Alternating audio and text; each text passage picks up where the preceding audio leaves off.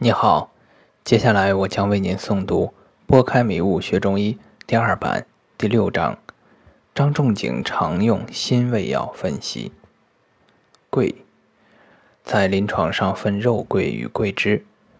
肉桂药用部位为地上树皮、质地中等，质量好的口尝甜中带辣，味道非常浓厚，闻之气亦较大。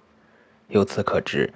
肉桂所含天地之气均较多，以地气多为主；质量差的辛辣味较浓，所含地气不如好肉桂多。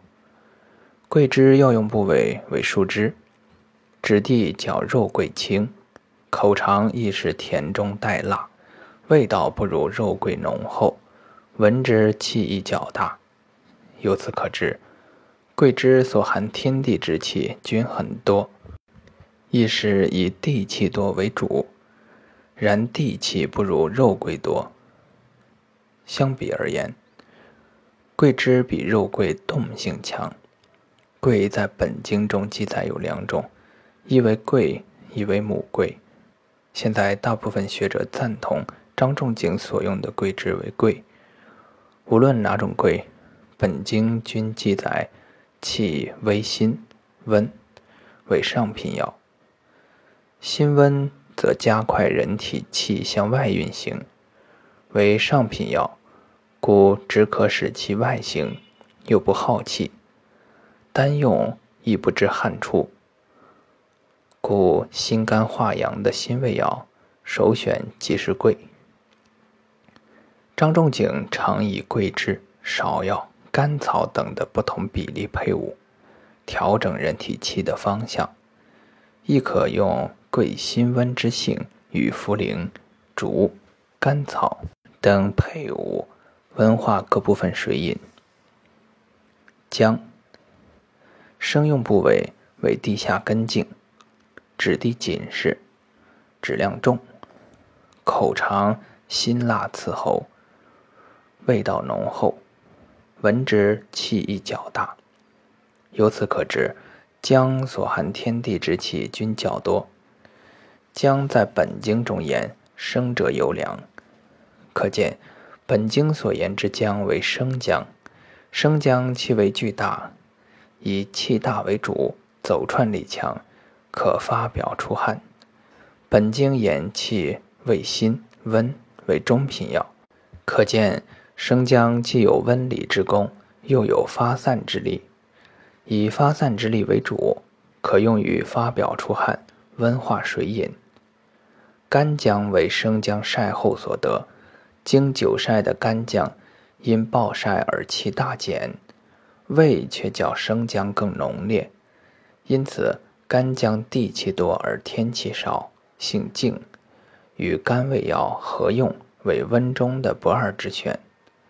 就温中而不走的特点而言，很少有药能超过干姜。临症需注意的是。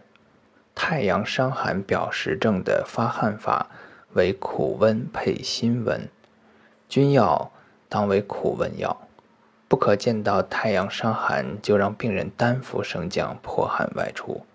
正确的方法是以苦温的红糖为主，配伍生姜，凑成生姜红糖水发汗。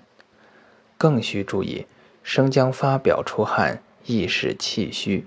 不可用于预防流感，如果过用，反而会增加感受邪气的可能。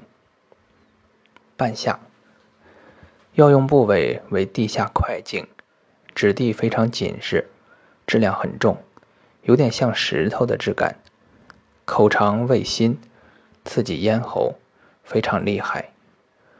我曾服用过小指甲大的一块生半夏。服后立即感到咽喉剧烈紧痛，可见此药走串之性很强。此药气味巨重，而且偏性很大。本经言气味辛平，为下品药。张仲景用其走串之性，可攻冲各种痰水等的郁结。半夏生品毒性太大，现在临床常用的为半夏的炮制品。而炮制方法与张仲景相左。张仲景所用半夏的炮制法为水洗去滑，即通过反复的清水漂洗，洗掉半夏的滑液。如此炮制，实是去掉半夏的味而保留半夏的气的过程，既不影响半夏走串之性，又减少了毒性。后世医家过于谨慎，将半夏水洗后，又加入白矾等辅料蒸煮。加白矾之目的，亦是进一步减少半夏的味。但是如果炮制过度，也会损伤半夏的气，甚至因加了过多的白矾而改变了半夏的味。如此谨慎过度，反倒不好。细心，药用部位为地下根，质地疏松，质量很轻，口长辛辣麻舌。闻其气心串呛鼻，可知此药所含天气多而地气稍少，走串之性很大。但本经将此药列为上品，本经中只此一味药走串之性强，却归为上品。我不知其理，猜测可能因方士炼丹多用故而至于上品。细心走串之性很强。外用可以穿透人体皮肤，但偏性不甚大，可通却不甚伤气。故张仲景用此药多通过配伍治疗，既有不通，同时又整体稍虚的病人，如当归四逆汤、乌梅丸等，亦可用此药的走串之性配伍其他走串的药，以增强走串之性，如麻黄附子细辛汤等。吴茱萸，吴茱萸药用部位为近成熟的果实，质地一般，质量以中等，口长心串味厚，闻其气呛鼻，可知此药所含天气多而地气亦多。相比而言，天气更多一些，走串之性很大，外用可以穿透人体皮肤。古人形容。有推墙倒壁之功。本经记载此药气味辛温，为中品药。张仲景用其走串之性治疗需要温通的中寒症，尤其是厥阴中寒，用吴茱萸汤可很快将气血通达到四末。此药走串之力甚强，很多服用者刚下咽即吐，因此仲景在吴茱萸汤中云。吴茱萸一生汤洗七遍，以热汤烫洗七遍，就是为了减弱其气与味，以缓解其走串之性。吴茱萸走串耗气很强，绝不可用于虚弱病人的四肢冷。即使治疗实症，亦需配伍甘味之党参、大枣等，以防过度耗气，并缓其力。以上为张仲景较常用的几味辛味药，其中上品有桂、细辛等，中品有生姜、吴茱萸等，下品有半夏、附子等。